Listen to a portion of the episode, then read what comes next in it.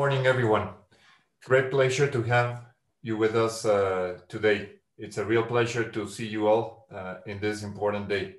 Hogan Lovells and Payet Rey Cauvi Perez Abogados are working as a team to host today's webinar. Hogan Lovells has a global footprint in the Americas, Europe, and Asia. In several countries in Latin America, we act with strategic partners to serve our clients. That is precisely the case of Peru, and it's with great pride that we join forces with Payet Rey Cauvi Perez Abogados today. Peru is one of the most important jurisdictions to do business in all of South America. Peru is a country with over 30 million people and a surface of 1.285 thousand, uh, 1,285,000 square kilometers. That makes Peru the third largest country in South America and the 20th worldwide. As in many other countries in the region, Peru suffered for decades of instability and poor economic performance. However, in the last 20 years, Peru has enjoyed an impressive economic growth pattern that has been hailed by experts and consultants overseas. In recent times, however, we have seen some political turmoil, same that resulted in Peru having three different pres presidents in less than a month in, in the late 2020. Given the significance of those news and the impact of COVID-19 in 2020, our two firms considered that it was important to discuss the current status of the investment climate in Peru and explained what are the implications of domestic policies and issues for companies doing business or planning to engage in business in that Andean country. With these ideas in mind, it gives me a great pleasure to present the panel that will walk us through the most significant aspects of what is happening in Peru and the real substantive information that should be kept in mind to this end. We have three great panelists today. Let me introduce them to you as follows. Jose Carlos Saavedra, Jose Carlos is a partner and the chief economist at Apoyo Consultoría, where he is in charge of macroeconomic forecasts and the identification of opportunities and risks that the economic environment poses for business. Prior to, uh, to joining Apoyo, he held positions in the Peruvian Central Bank, academic, and other private sector institutions. Jose Carlos holds a master's degree in economics from NYU. Jose Cuneo, Jose is a partner at Payet Rey Cauvi Perez Abogados, and he leads the environmental and mining areas, specializing in corporate law, financial transactions, M&A, and mining transactions. He regularly advises local and international mining companies and other participants in the mining sectors, as well as investors and financiers. Finally, Carlos Patron, Carlos is a, also a partner at Payet Rey Cauvi Perez Abogados, specializing in antitrust, regulatory law, telecom, energy, corporate law, and civil law. Carlos has extensive experience in both the analytical and regulatory issues related to Peruvian competition law, covering a wide array of industries. Uh, Carlos has actually participated in leading antitrust cases including the most emblematic price fixing investigations carried out in Peru. Before moving into the panel, a couple of housekeeping issues. To ensure that we can address any of your questions, please, please make sure that you use during the presentations the Q&A tool that is right there in the menu of the Zoom platform. Please pose your questions. The questions can be posed either in English or Spanish, no, no limitation there. And we will gladly process and organize them to present them to the speakers once they complete their individual presentations. The chat will not be the right method to, so please use the Q&A tool. To jumpstart the process and get into full speed ahead uh, and get a feel for the audience's perception on significant issues, we have prepared four poll questions that you will be able to answer online by pressing the specific answer options of your choice in each case. With this poll, we will gauge your comments and thus give the panelists first-hand feedback to process in their presentations. Let us then proceed with the polling as follows. The questions that we are going to present you are the following. You will see them now on, the, on your screen and you will be able to process the individual answers. Uh, you will see that there will be multiple uh, options for you to answer them. So the first question is, has the impact of COVID-19 and recent political instability changed your perception or potential appetite to invest in Peru? And you have two options there. Number two, do you perceive Peru as being a friendly jurisdiction for foreign investments? Also two options.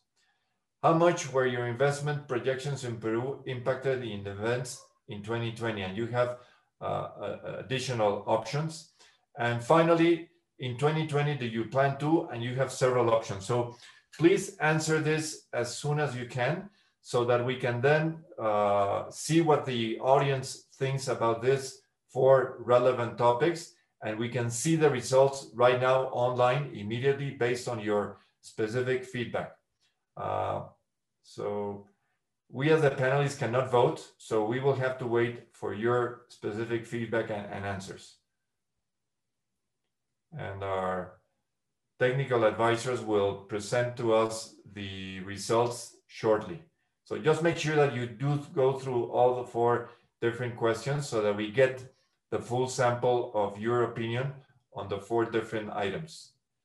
Again, you have two options in one, two options in two, four options in three, and four options in four. So a few seconds more to allow for the, all the participants to enter their answers and we'll see the results momentarily. Okay, 10 more seconds and here we go. So here are the, the answers based on your specific question. So we have, uh, interesting, interestingly, um, clearly their, their number one is overwhelmingly a yes. So there is an impact uh, on what uh, COVID-19 and political stability has changed. So there's it's something for the panelists to consider. We have a, a closer uh, result on number two, uh, but you know we have a perception that Peru is a friendly jurisdiction, 61%. That's a very good outcome. And then we have uh, a, a number three, the uh, leading result was whether your investments were impacted in events, somewhat reduced was the leading answer. Closely followed, I guess the next one would be uh, not at all. So more on the positive side.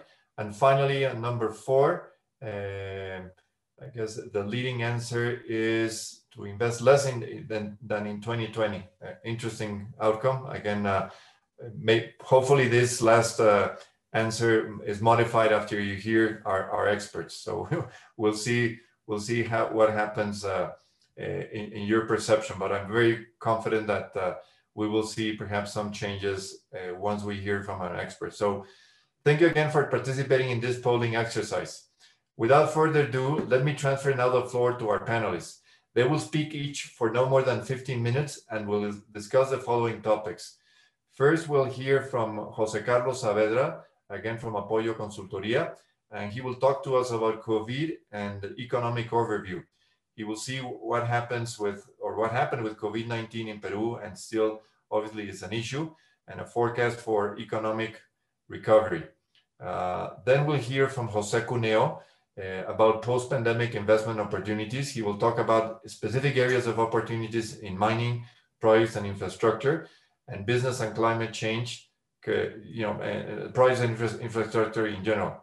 Finally, we'll hear from Carlos Patron, and he will talk about business climate and changes to the rules of, of game. In fact, uh, Carlos uh, is quoted today in Latin Lawyer precisely talking about uh, changes to the antitrust uh, statutes in, in, Peru.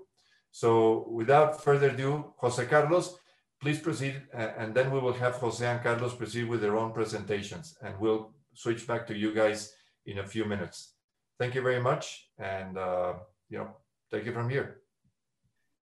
Thank you very much. Um, thank you for the invitation. It's really a pleasure to be part of this panel. Um, yes, um, this year is um, is uncertain for the business environment because uncertainty comes from different dimensions. COVID, the political environment, and, and the situation in which the Peruvian, Peruvian economy is right now after so many months of, of uh, restrictions and, and negative economic impacts.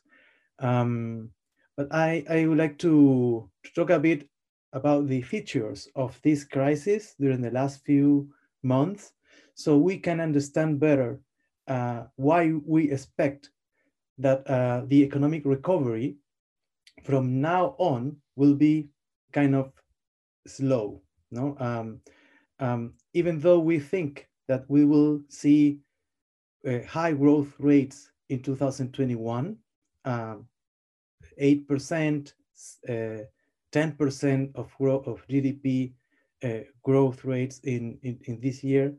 Um, I, I, I will argue that most of the recovery in the Peruvian economy has already happened during the last few months.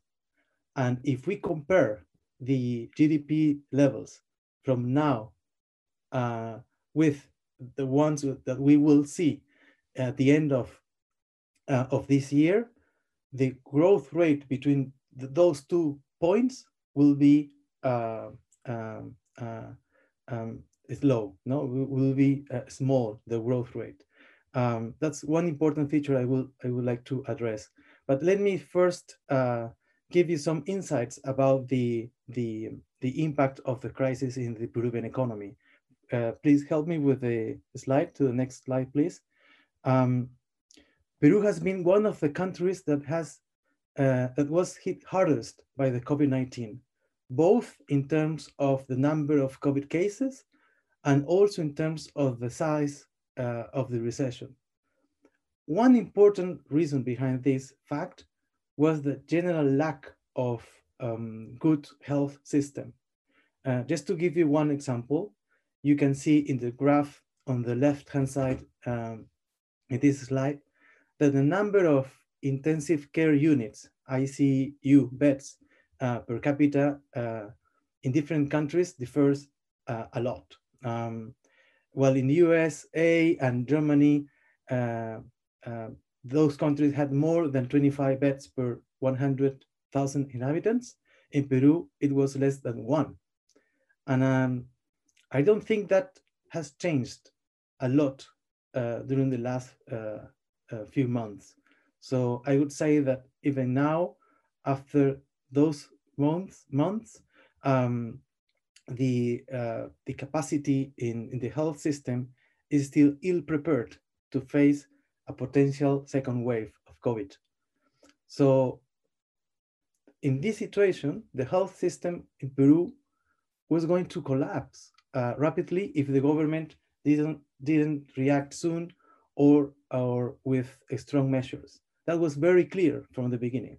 That's why Peru was one of the first countries to implement the lockdown, a strict lockdown in the world in March 15th. So Peru implemented one of the most drastic restrictions on mobility and on the operation of companies uh, um, uh, compared to other countries in the world. The impact uh, or the economic impact was huge. As you can see in the other graph, uh, Peru stands out as the country with the deepest fall in GDP during the second quarter. So it's, a relationship between how strict the lockdowns were and how deep the recessions were in each country. And Peru, it's just in the corner. No. Um, next slide, please. Um, unfortunately, uh, closing the economy was not enough to limit the spread of the virus effectively. Um, actually Peru also has one of the highest numbers of deaths per capita in the world, as you can see in, in the table in, in the right side of this slide. Um, this is because uh, I think, we think that the explanation of this is the high levels of informality in the country. Uh, that the informality challenged the social distancing strategy in Peru. Informal workers um, those who represent 70% of the work workforce in Peru is one of the highest levels of informality in the world. Those workers, informal workers, do not have any labor contract. They are not registered anywhere. Usually don't have savings. Uh, they have they don't have proper access to credit and they earn their money on a daily basis. So they were not allowed to work but the government couldn't transfer money easily to them because most of them were not in any database uh, or didn't have any bank account. So it was very difficult to deal with this due to these high levels of informality. I would say that informality had a negative multiplier effect of this crisis in Peru. Um, I think that's very clear for the Peruvian economy and maybe for other uh, Latin American country, countries as well. Uh, next slide, please. So as I, as I mentioned, um, Peru suffered one of the worst health and economic crises during the second quarter. This pandemic hit us, hit us in our weakest, weak, weakest spots, labor market informality, lack of good social protection system, and poor public services in general. And our famous macroeconomic strength couldn't avoid the collapse of GDP unemployment because the economy was closed. But our macroeconomic strength did help us uh, uh, to avoid the uh, wave of bankruptcies during the lockdown and allowed the government to implement a very large monetary and fiscal response. And you can see that in, in the graph on the right side of this, uh, this slide, Peru implemented a sizable uh, um, policy response in terms of uh, expenditures, uh, cash transfers to, to families, um, a huge liquidity program from the central bank um, yeah, that, that, that was very successful. So that was uh, uh, possible because Treasury had savings and low debt to GDP, a really low debt to GDP ratio, and the central bank had a lot of credibility, something that other central banks in the region don't have, and large foreign, foreign reserves. Um, so that allowed the economy to recover quickly during the third and the, and the fourth quarter of last year. We, ha we had one of the deepest recessions in the second quarter, but one of the most rapid recoveries in the region in the following quarters. Uh, the economic policy response to the crisis boosted credit growth uh, to companies and sustained households consumption. Actually, one, um, uh, one thing that is really interesting to, to see is that if, if you compare how the uh, labor income declined during this crisis, uh, it declined an aggregate like 25, 30%. 25, 30% is huge, that decline. But consumption declined only 10%. That gap is explained by uh, the policy response. Um, so after falling 30% in the second quarter, the economy is, is now falling just 3%. Uh, and this decline of 3% is less than uh, what, we use, what you see in other Latin American uh, uh, countries. Uh, next slide, please. Um, however, it's, it's, it's important to notice that the labor market, it's really depressed, it's still depressed. Um, labor income, the quality of, of jobs um, has deteriorated significantly. And this is something that could affect our, our capacity to recovery in the next few uh, months. And next slide, please. And another thing I would like to point out is that although the, reco the recovery of economic activity has been fast, um, it has also been very uneven. Some markets, as you can see in the, in the, in the graph in this slide, some markets are growing fast, are growing 20% compared to the same levels of last year due to the policy response um, or, or due to the change in consumers' preferences in this, uh, due to this pandemic, while other, other sectors or markets still are still behind. In general, according to one survey we made a few weeks ago, 50% of big firms have more or less recovered their, their pre, pre-COVID uh, sales levels no so half half no it's something maybe uh, something that we we should keep in mind Uh, next slide, please. Um, so from now on, the recovery, we think, we think that recovery will be um, um, slow, um, even though the recovery um, uh, was fast during the last few quarters. We think that the Peruvian economy has already recovered a big chunk of the lost ground during the last few quarters. However, from now on, as I said, uh, we expect a rather slow recovery. We will certainly see impressive growth rates in the next few quarters, double digit, second quarter, third quarter, because we are comparing uh, economy without lockdown with one with lockdown. Um, the economy will grow 8% or 10% in 2021 as a whole. Um, however, if we compare the economy at the end of the last year, December 20, 2020, with the economy at December of 2021, the growth rate be between those two points will be only one or 2%. So that's a real growth rate that we will see. And I think this is very important to keep in mind. Um, the annual rates, uh, annual uh, growth rates will be um, kind of uh, won't give you a, a, a good a, a good uh, view of what's going on in the economy.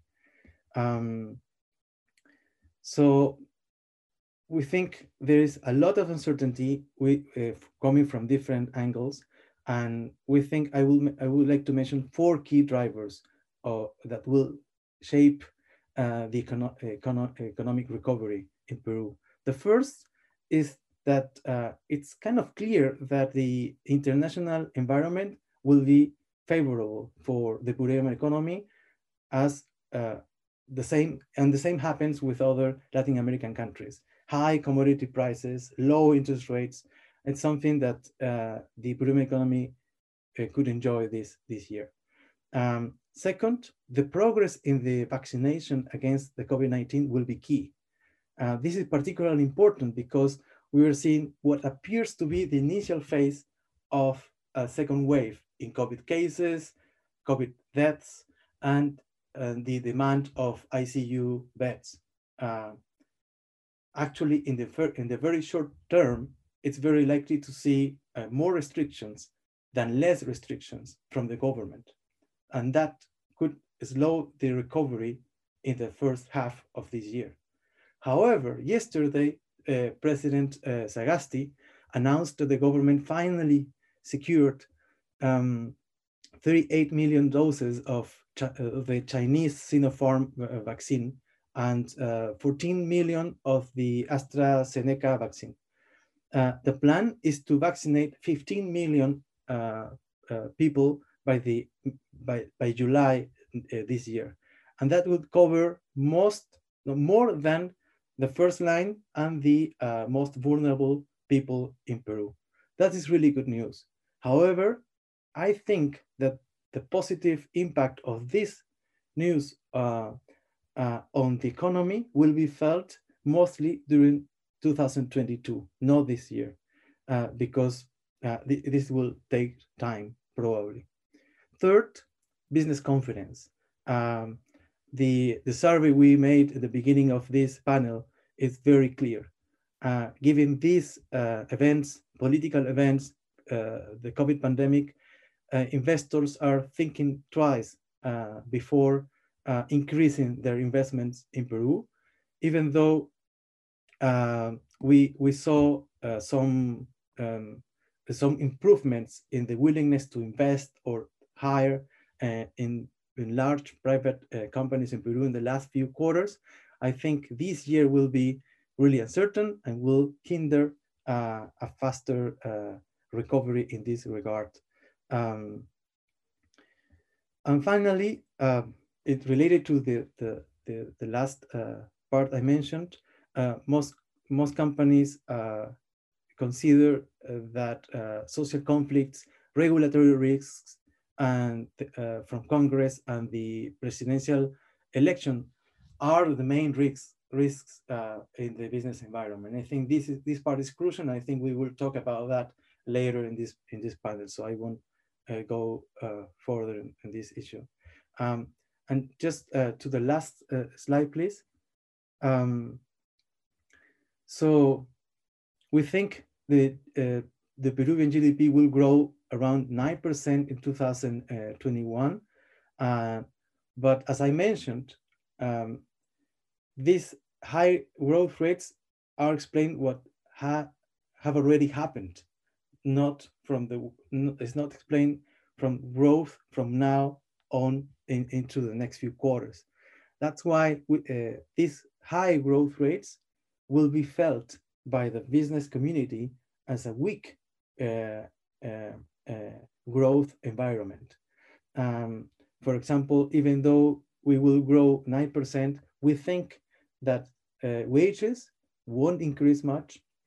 We think that uh, some companies, uh, that in private investment won't grow fast uh, in terms of increasing capacity because there is a lot of, of, of, of excess of capacity in, in the economy and with low uh, pressures on, on prices like uh, the inflation, interest rate. So we will have a, a impressive growth rates, but it won't felt won't be felt like that in the business environment. And I think I I overreached my my time, so I I will stay there. Thank you very much. Thank you, Jose Carlos. That was most informative and very critical for to understand the current, uh, uh, you know, economic climate and the challenges that Peru has faced and what will come in the near future. Jose, uh, your turn, please. Thank you, Juan Francisco. Thank you, Jose Carlos, also. Um, so, uh, good morning to everyone. Uh, thank you for, for joining us today. Uh, we are very glad to have you with us this morning. Um, can you put the next slide, please? Um, so um, times of crisis are also times for potential opportunities. And even though uh, uh, the next years are going to be uh, difficult, as Juan, Jose Carlos mentioned, we think that um, Peru still is a, is a, jurisdiction that can provide uh, opportunities for investment during the next couple couple days and in a post pandemic environment. And there are so, several reasons for that. Uh, first of all, um, it was interesting from the poll that uh, most, most people consider that Peru was a, a, friendly jurisdiction for foreign investment, which I, I think is true. Uh, the Peruvian constitution uh, recognizes the same treatment to foreign investment and, and to national investment.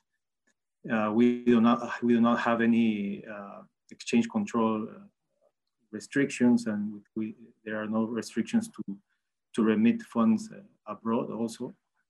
And um, Peru is what is party to the uh, to the to the treaties uh, for protection, the most important treaty for protection of investment. So, from from that side, we consider that, that Peru is a, is an attractive jurisdiction for for foreign investment.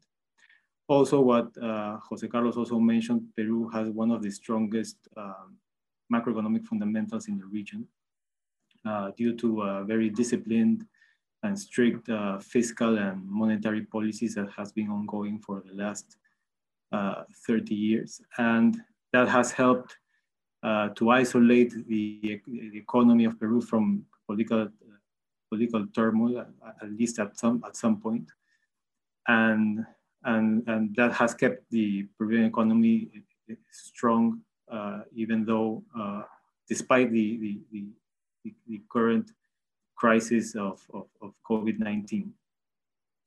The expected rebound, rebound of, uh, of economy of Peru, as Jose Carlos also mentioned, has been quite fast. So the economy has recovered quite fast during the last quarters, even though the future recovery could be a, a, bit slow, as Jose Carlos said. I think that um, uh, that is a signal that Peruvian economy on, on its basis is strong and uh, it's, a, it's, a, it's a jurisdiction that maintains attractiveness for potential uh, investment. One important thing to consider also is that uh, Peru has a huge infrastructure gap. Uh, mainly on public services. So that means that Peru, the government of Peru, will need to invest in, in infrastructure in the next couple of years to keep, to keep up with the requirements of, of, of, of the population. That has been shown by the, the problems that we had with the health system. So it is expected that Peru in the next years will have to invest in, in infrastructure and, and the government is right now uh, experiencing other forms of, of trying to de develop uh, public, public uh, infrastructure. We will see that in the, in the, next slides. Well, also Peru has abundant, abundance of natural resources, mainly on, mainly on minerals, fishing, agricultural products, which makes it attractive for, for foreign investment. And also in certain sectors, there's high potential demand for that needs to be attended. For example, in the real estate and construction sectors, the agribusiness sectors, and, and also on the on the re, on, on the retail sector. Can we go to the next slide, please?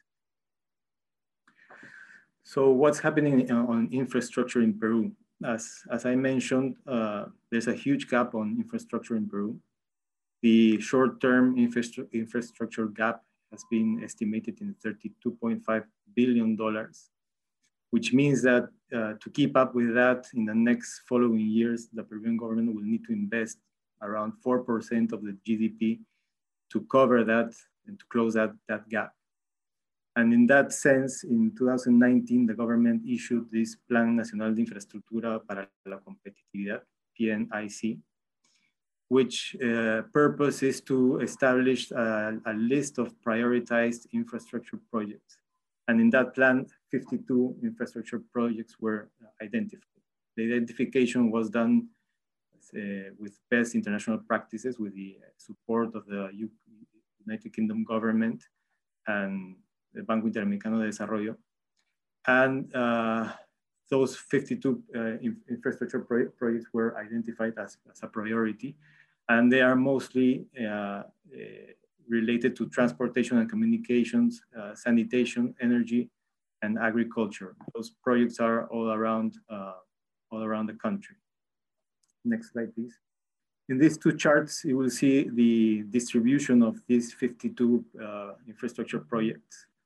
Uh, the first chart shows the distribution by sector, and you can see there that the main uh, the main sector on, on, which these 52 projects are related to are uh, transportation and communications, which represent uh, 82 million, 82.5 uh, million uh, soles of investment, uh, followed by energy, sanitation, and agriculture. And those 52 projects add up 99 billion soles of investment in, this, in these prioritized projects. Uh, the, next, the, the, second chart shows um, how, what are the mechanisms that are going to be used for the development of these uh, uh, projects. And you can see that most of them will be uh, developed through the public-private partnership, which was, has been the, the main mechanism used by, by Peru in the last decades to, um, to develop uh, projects.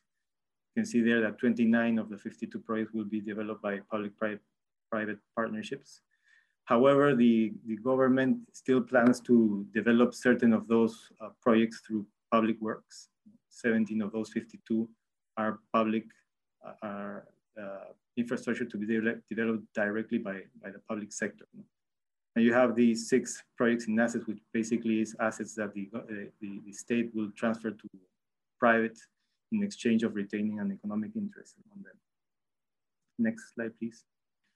This chart also, also shows uh, what is the status of development of these projects. And as you can see, most of them, most of these 52 projects are rel relatively uh, mature.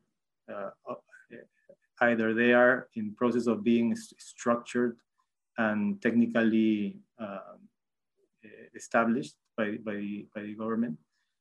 Uh, but most of them, or at least have uh, a big chunk of them are already a stage where they could be uh, executed and and and uh, and start started to, to develop.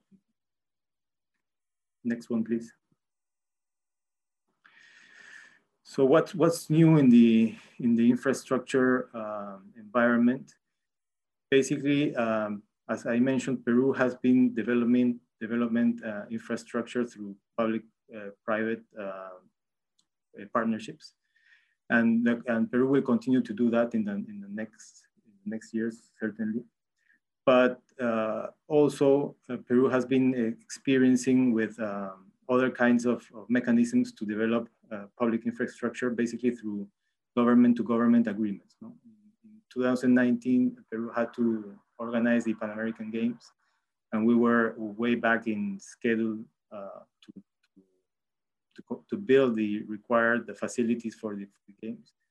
So Peru entered into a, a government to government agreement with the, with the, United Kingdom, and it worked really well. No? Peru was able to, to finalize the construction of the facilities for the, for the games.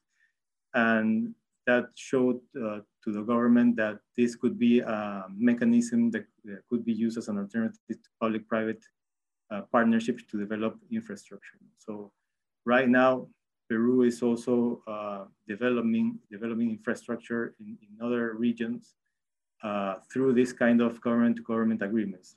For instance, in the north of Peru, after the 2017 floodings, uh, there were there, there, needs to be a, there needed to be a reconstruction of the north of Peru, the north coast of Peru, building uh, bridges, uh, health facilities, um, schools, and Peru has also entered into a, a government-to-government uh, agreement with the UK for for that purposes, and and and the reconstruction is intended to be carried out uh, through that through that mechanism also.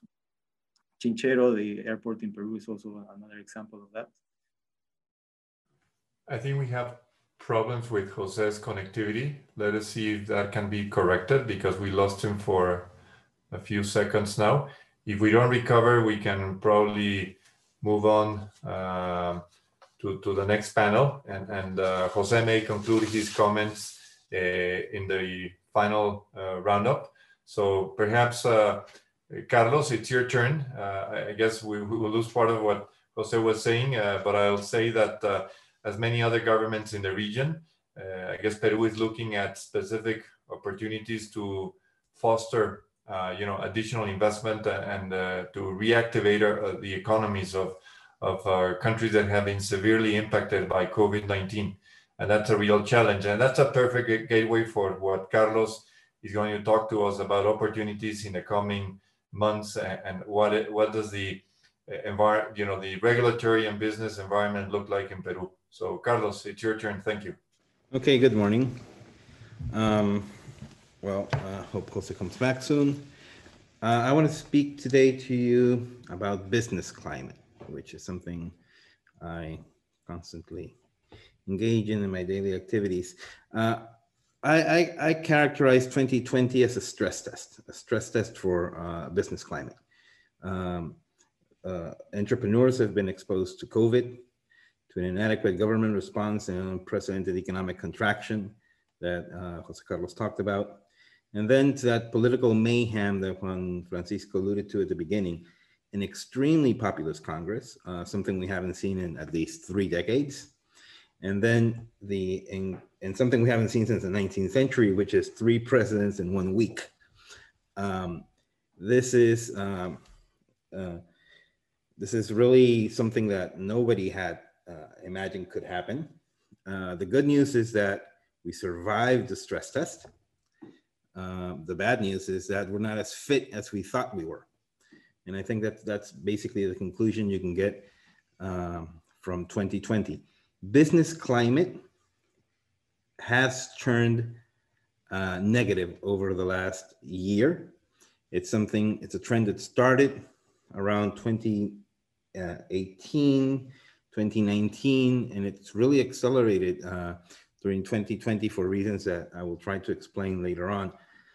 I want to concentrate on this last part of the stress test, which is the political mayhem, try to explain how we got here. Uh, next slide. So um, the current Peruvian constitution, Act in 1979, uh, it's it, has been in place well over 30 years now and what we have here is a chart of uh, presidents elected under this constitution and the percentage of congress seats that they've enjoyed year to year. What you see is that uh, in the 80s the, the first two governments in the 80s had um, consolidated uh, an important representation in congress. And what happens in the 80s is political crisis economic crisis social crisis ends up destroying the traditional political party system in Peru. What you have in 1990 is the election of the first outsider, the first non-party president. And what we have since 1990 on forward, with the exception of those five years from, from Alan Garcia in, in, in the early 20th century, is non-traditional uh, party presidents who've been elected and who have really not held, really not had significant uh, congressional representation. Fujimori was the first of, of his class of these non-party uh, presidents when he was elected in 1992, as you can see. Uh, next transition, please. He did not have um, a, a, significant representation in Congress, only 19 seats. Next transition, please. And what that ended up with was um, the dissolution of Congress. Next, please um, we do not see this extreme scenario of, of, weak congressional representation again until the end of the Humala government in 2016, and then the the, the last presidential uh, cycle, when, uh, which is PPK and and uh, and Vizcarra, where uh, they only managed to have 14% of, of Congress at the beginning of the term. We know that PPK uh, confronted uh, a hostile, uh, a hostile opposition in this Congress. He was eventually forced to resign. Vizcarra took over an even weaker, uh, with an even weaker congressional representation. Next slide, please, or next transition. He ended up dissolving Congress when he was down to four congressmen. Um, this was late 19, 2019. And in what is probably going to be remembered as the greatest political fumble of all time, he did not submit a congressional list to the new Congress, uh, to the new elections, to new Congress election, and ended up having zero congressmen after he dissolved the Congress. Uh, so basically, he had a Congress full of opposition members, which is something, I mean, it, it, it, it's having 70% approval rate after he dissolved Congress. He ended up with zero congressmen in, in, in, in Congress. So what happened this year was inevitable, I think. Next slide, please. Uh, you have a Congress that's basically made up of close to a dozen political movements. I wouldn't even say parties here. There's only, I think, one traditional party in that group. Um, with uh, very dis dispersed ideologies. Uh, they're all opposition to, to Congress and they're all seeking to uh, build up their reputation for the forthcoming elections in 2021. So they're basically all, it's an entire opposition Congress that wants to show off and try to gain popularity uh, looking forward to the 2021 elections. Um, it was really not it was just a matter of time, and I think that the pandemic kind of uh, uh, kind of slowed down this process. But it was a matter of time that this that this Congress was going to clash with the executive, and the president was going to be inevitably removed, as he was. Um, removal was not popular, as you all know. The, the, the interim president lasted for a week, and then a new interim president uh, that was more um, more of a consensus president was elected, and that's where we are right now. Next the problem with this Congress is, um, in the composition of the current Congress is, um, and the and, and of course the the the the the forthcoming 2021 elections is its propensity towards uh, uh, populism. As you can see, normally at the end of every Congress, uh, congressional uh, legislative activity tends to pick up. People trying to build up points with the electorate. This Congress um, has been particularly active in the last year, proposing a, a series of uh, regulatory uh, changes that uh, are, um, as, as, as we call populist, um, uh, trying to build up popularity among the, uh, the, the, the electorate, knowingly, uh, this, is, this is very curious, knowingly that most of these, uh, these propositions, these bills are unconstitutional and knowing that they will be overturned by the tribunal, by the constitutional tribunal in a few months, but um, they get the, the law out, they'll get the votes that they want, and then when the law is overturned by, by the tribunal, it's the tribunal's fault, not my fault. And it's a way to try to build up their popularity, but at the same time, it's creating a very negative uh, environment for business decisions to be uh, adopted. Uh, recently we've seen the, the law that tries to regulate maximum interest rates. Uh, we've seen several attacks on the pension fund system. Uh, the agricultural sector has been uh, heavily debated over the last couple of weeks and, and, a new law has been passed.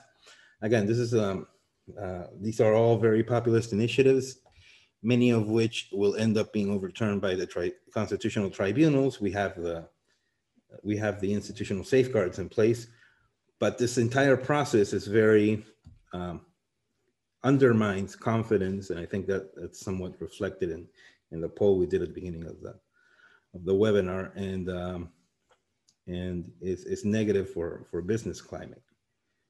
Next one, please. Next slide.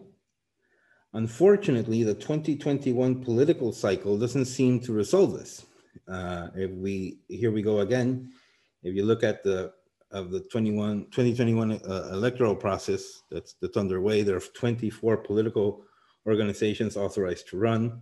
A handful of these are not even a handful. I'd say two, maybe yeah. There are only three traditional uh, political parties involved in this process. Several of these organizations are probably not even going to make it. Some are already dropping out because they're they're really they're really trademarks.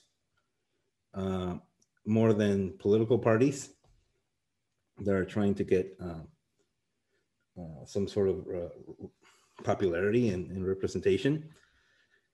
Um, what we're probably going to end up with in 2021 is again somewhat fragmented uh, Congress with six or seven political organizations and a president that's not going to have a clear majority again. So the success of the forthcoming president, uh, whoever ends up being elected, uh, to run this country will be largely dependent on his ability, his or her ability to uh, build consensus among these six or seven fragmented political groups and try to obtain some sort of uh, uh governing uh, governing alliance that allows them to push forward whatever agenda they're elected upon. The next one, please. This is um, how I characterize what's going to happen in 2020. The pandemic will ease, but side effects are going to linger. And they're going to linger for a while. Um, what side effects are we talking about? First side effects, well, COVID-19 regulations that restrict uh, business activity in general or limit it or, or make it a little bit more costly or import, export uh, restrictions and so forth. These eventually will be phased out. So this is just a process uh, as, as vaccination progresses and the pandemic dies down. These regulations should phase out. What I'm not too sure that will phase out is the government's appetite or the executive appetite to uh, overregulate. I mean, the government and the and, and, and the bureaucracy has had uh, and a chance to overregulate the economy like it hadn't had since the 1980s and um, and it'll be interesting to see if they pull out of this propensity to overregulate once regulations are phased out. Uh, an overregulating executive or uh, uh, bureaucracy is is is not normally uh, very business friendly, right? The second thing that I think will we should keep an eye on is um, the congressional action.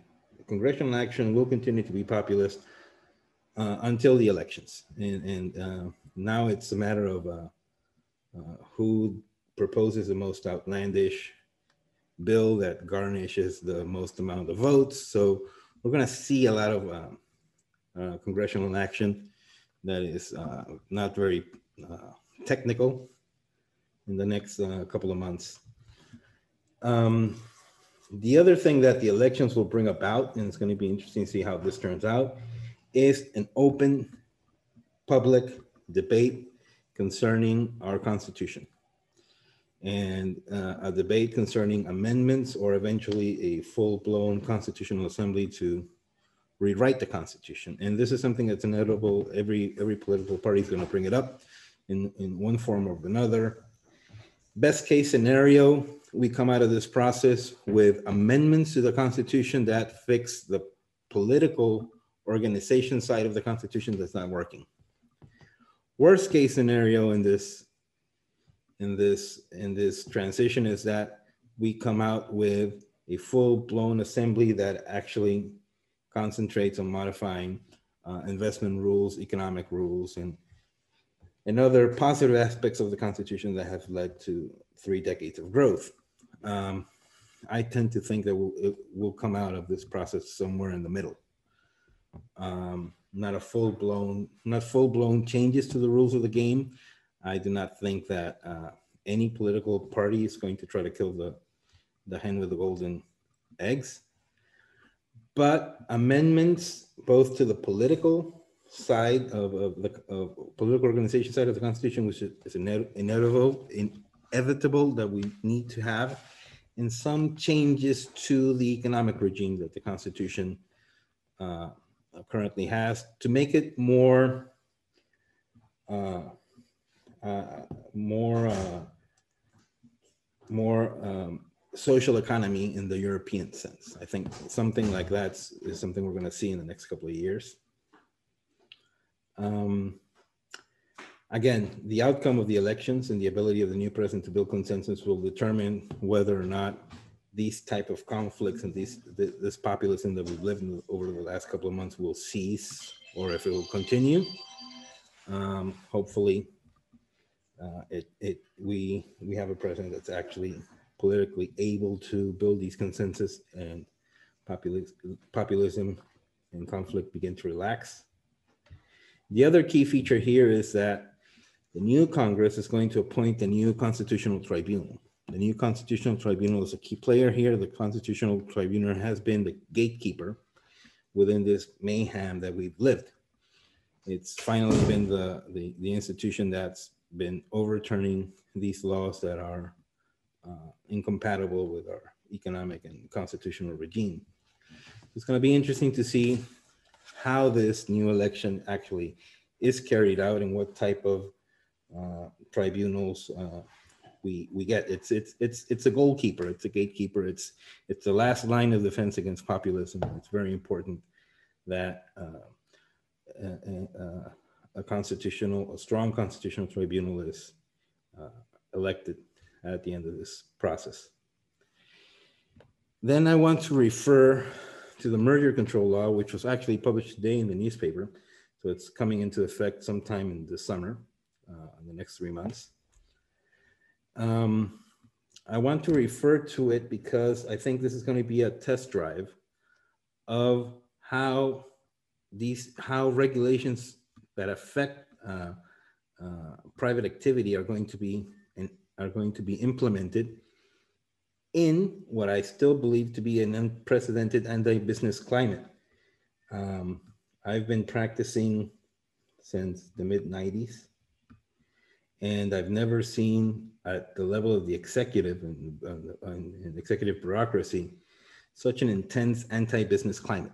It's reflected on, you know, on, on several levels uh, from from ministerial positions to to a prime minister who was completely hostile to to business activity this year last year.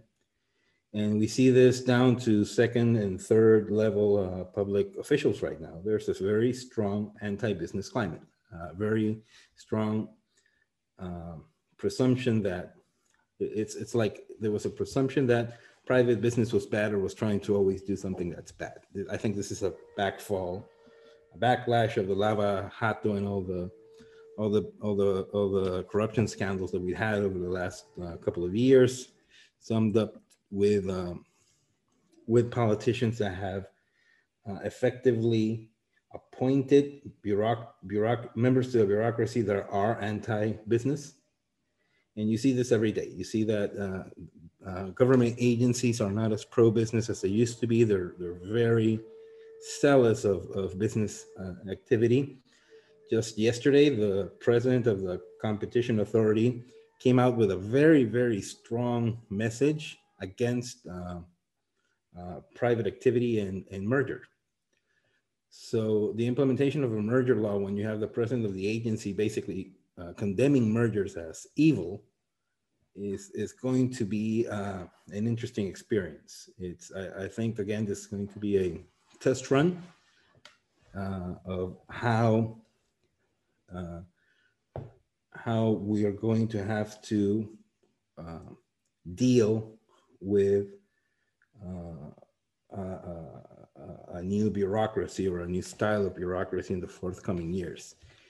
Um, I really don't see this being a trend that can easily be reverted. It's something that I have to learn to live with. A bureaucracy that's that's hostile to to that's somewhat hostile to business activity, and we're going to have to learn to negotiate and uh, and, and and deal and steer through the red tape to get uh, the outcomes that we wish to obtain for our uh, business purposes. And uh, yeah, that's that's basically how I see business climate moving on forward during this year. Juan Francisco. Thank you very much, Carlos. Thank you for that uh, uh, valuable insight. I I cannot uh, help but, uh, based on your comments, I have to say that uh, I'm, I'm, scratching my head and I'm trying to figure out which has been more damaging, COVID-19 or populism. Uh, many of our countries are suffering both, but I guess against COVID-19 we have no vaccines.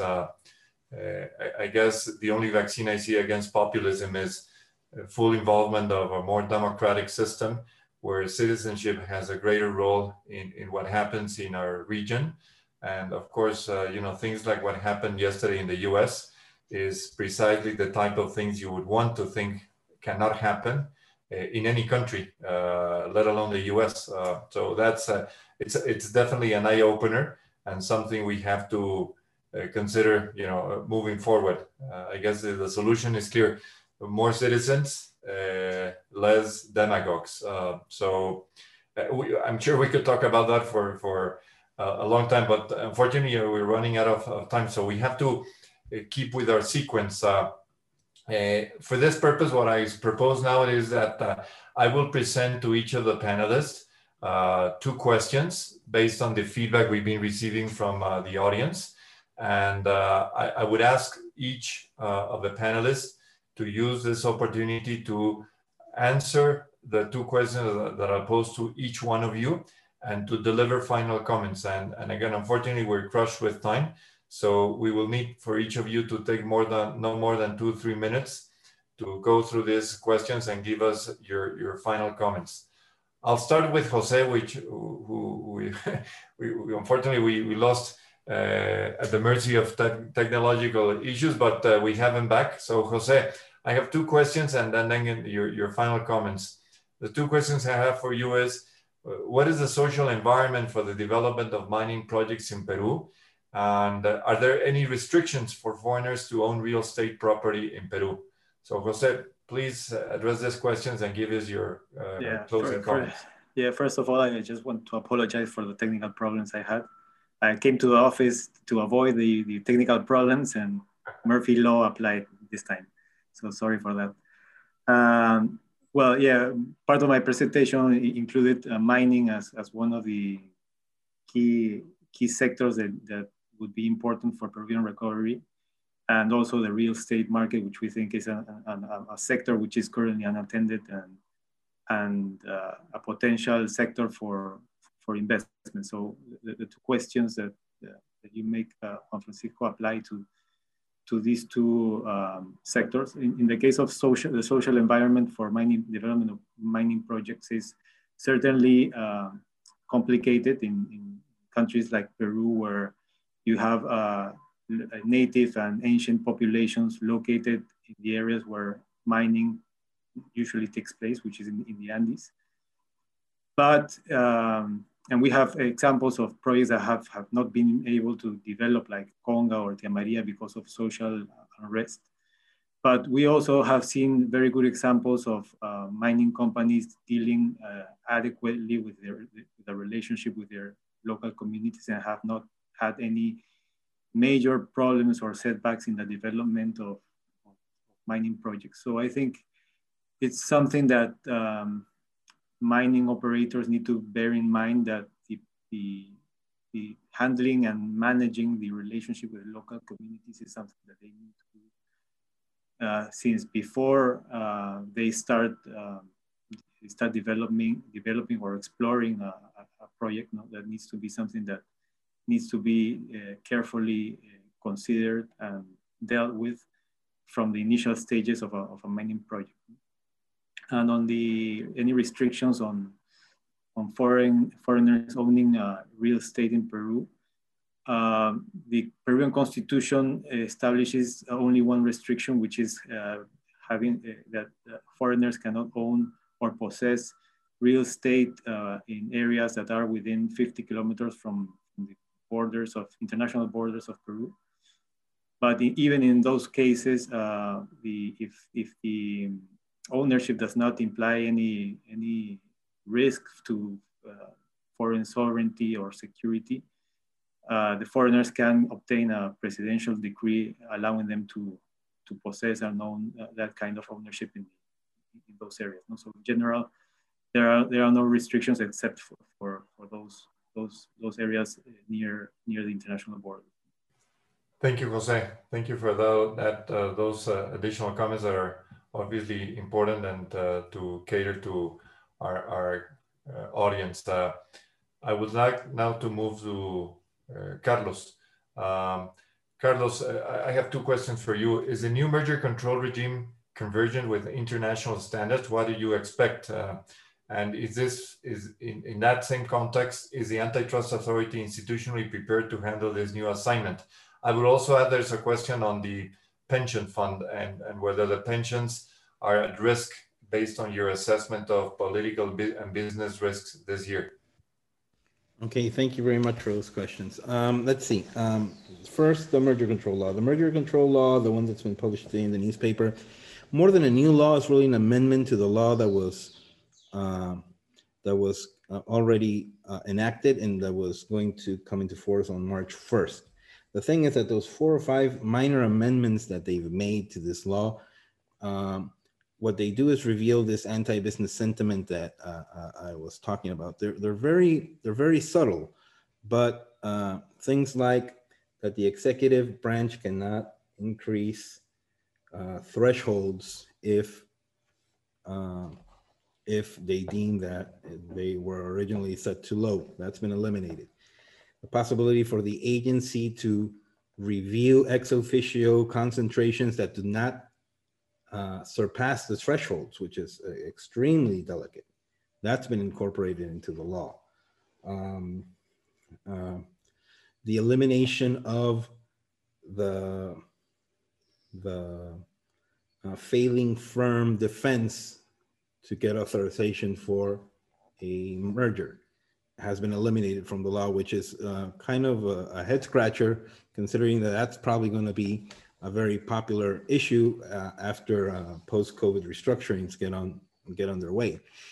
So this law again is is re relatively convergent with EU standards, but it has been contaminated with four or five uh, subtle amendments by this Congress that again reveal this anti-business sentiment that uh, is somehow uh, now uh, relatively widespread among uh, the bureaucracy. So again, we're going to have to keep an eye on that and see how uh, Indecopi actually um, implements this.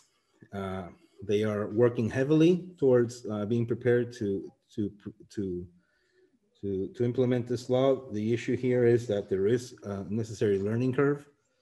I think that uh, uh, the sooner that curve is, is, is, is surpassed, the better. Uh, I'm, I'm not that confident that the current political climate will allow them to quickly start issuing strong technical uh, uh, authorizations that uh, reestablish uh, or that create a, a relatively stable uh, climate for, for M&A review uh, moving forward. Um, the problem with this law, and I've always said it, is that while the law is convergent with EU standards in the most part, it does not really do much in, in the way of reinforcing the institutional framework that the agency uh, works with and granting it greater uh, political autonomy. So to secure that decisions handed down are not political, but rather technical. So again, it's going to be an interesting uh, test drive to for for what what lies ahead in the forthcoming years, how this law is finally implemented. Now, regarding the pension system question, which I see on screen, um, I think it's inevitable again that some sort of reform out of the private pension system will emerge in the in the in the next couple of years. Uh, when the long term long term uh, returns uh, of the private pension fund system do not uh, do not outpace government bond yields uh, significantly, then we have a problem. And uh, and th this is something that I think is happening here, is happening in Chile, and so forth. It's really not so much the pension system's problem as it is uh, a problem more related to to the lack of depth in the local uh, uh, stock market that that that that limits the ability of, of, of greater uh, uh, returns on investment obtained by the pension fund system. But something's going to have to come out of this. I mean, some sort of reform. It's just going to be uh, radical and disruptive. I would I would think that it won't. If we're looking at a, a, pension fund reform system being disruptive or radical, then we're facing a scenario in which the central bank and the Ministry of Economy have lost all its power. And if we're in that system, well, let's just pack up and go because uh, it's it's the central bank and the Ministry of Economy that, within this mayhem, keep things on the right track. And I don't think that uh, neither of these two institutions will allow for a radical or disruptive uh, change of the of the pension fund system. Something will have to uh, yield. There will have to be reforms. It's it's it's a system that's necessarily has to improve, and we're not the only country that that has these issues. But um, a disruptive change is, is a radical change in the system is something that would only happen if uh, if Peru really shifts hard towards uh, radical policies, which again, uh, I'm very optimistic. It's not, not in the not in the works right now. Hopefully that's the case, Carlos. That that would be obviously a, a major mistake. Uh, and again, we we've seen what happens in other countries when they cross that uh, the line. Uh, the the consequences can be pretty devastating. Um, last but not least, Juan Carlos, I have two questions for you and also your final comments. Uh, do you foresee a significant recovery in Peru in 2021? And, and also, how will Peru compare in that context with other countries in the region in this year in 2021? And your final comments, please. Yeah, thank you for those questions. Um, it's very interesting, no? Because uh, Peru had one of the deepest recessions in the world in 2020, but will have one of the strongest recoveries in 2021. So if you average the two years, then uh, there will be other countries that maybe were not that affected in 2020 that will grow um, slower than or will recover slower than um, uh, that uh, that Peru and uh, those countries are, for example, uh, I think of Argentina, Ecuador, for example. No, um, now the Peruvian economy is falling less than other Latin American uh, countries, and that is explained by this sharp recovery in the last few uh, quarters. So that's why I mentioned the uh, um, the the growth rate that we expect for this year will be around nine percent, eight, 10 percent, and uh, this is very important. Um, but the most maybe the most important thing about this year is what uh, Carlos mentioned. This year we we uh, define our future in terms of of, of institu institu institutionality, um, the the rule of law, um, with all those discussions about um, the constitution and so on. So this year will be key to understand the next five years in the Peruvian economy. And as a final remarks, I would like to add something to what I mentioned before. Um, even though I mentioned that the economic recovery in the levels of production from now on, the uh, from now to the, to the next few quarters will be kind of slow.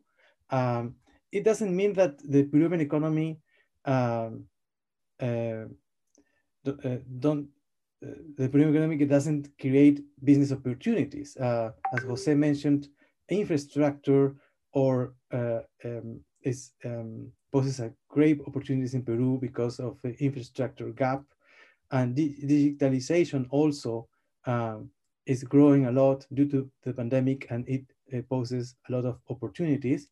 And also, um, it doesn't mean that the the the Peruvian economy will be static. I think, on the contrary, it will be very dynamic, with a lot of of with the flows of flows of resources from affected sectors or affected uh, companies to growing sectors or growing uh, firms, um, th this will be a very dyna dynamic uh, environment. Um, there will be, in my opinion, some consolidation process processes in different markets. And I think the M&A uh, activity will rebound and that will be a test, as, as Carlos mentioned, for this new law of merge, mergers. And, and finally, um, some companies um, um, implemented a lot of, of uh, cost, cut, uh, uh, cost cuts during the, this pandemic, and they have a lot of liquidity. So that's one, one point. And the other is that many companies will try to gain market share during this environment. They will innovate uh, uh, in order to grow, and this will uh, increase competition. So I don't think that this environment um, will be uh, that we won't see opportunities to do business. And I think we will see uh, a very dynamic environment uh, in, in these uh, few years. Thank you. Thank you very much, Jose Carlos. That was uh, very informative and, uh, and, you know, we hope obviously that your estimates and guesstimates, you know, estimations of what will happen in Peru materialize. I'm sure that's that's going to happen. Uh, unfortunately, we are running out of time, uh, and we could go on as topics are interesting and relevant for all of our attendants. The good part is that you have our contact information, and we will gladly address any remaining questions or follow-up queries. I know there, there were some uh, attendants that were requesting copies of your presentation, so I will allow our friends in Peru to uh, facilitate those slides to be delivered to attendants that uh, actually request them. I'm sure that uh, is not going to be a, a problem. Uh, we cannot thank you enough for having made the time to join us today. Both of our firms are available to assist you in Peru with my colleagues from Payet, Rey, Cauvi, Perez Abogados, and in the rest of the jurisdictions where Hogan Lovells has its own offices, like in Mexico City, Monterrey, and Sao Paulo, or in any other places where we directly or indirectly operate in a seamless manner. Uh, we trust you have liked the webinar today and that technology has allowed us to be present with you with required safety measures. It is important to abide by sanitary restrictions as the emergency is not over and will not be, unfortunately, for quite a few months still. Uh, hopefully, we will be able to greet you all personally during this year And in the meantime, let us benefit from these technological tools. Please stay safe and, see you soon. And again, thank you, Jose Carlos, Jose, and Carlos for your very valuable comments. And uh, I'm sure the, the materials and, the uh, deliverables uh, today have been of great value for our attendance. So again, uh, gracias a todos. Thank you very much. And uh, talk to you soon. Gracias.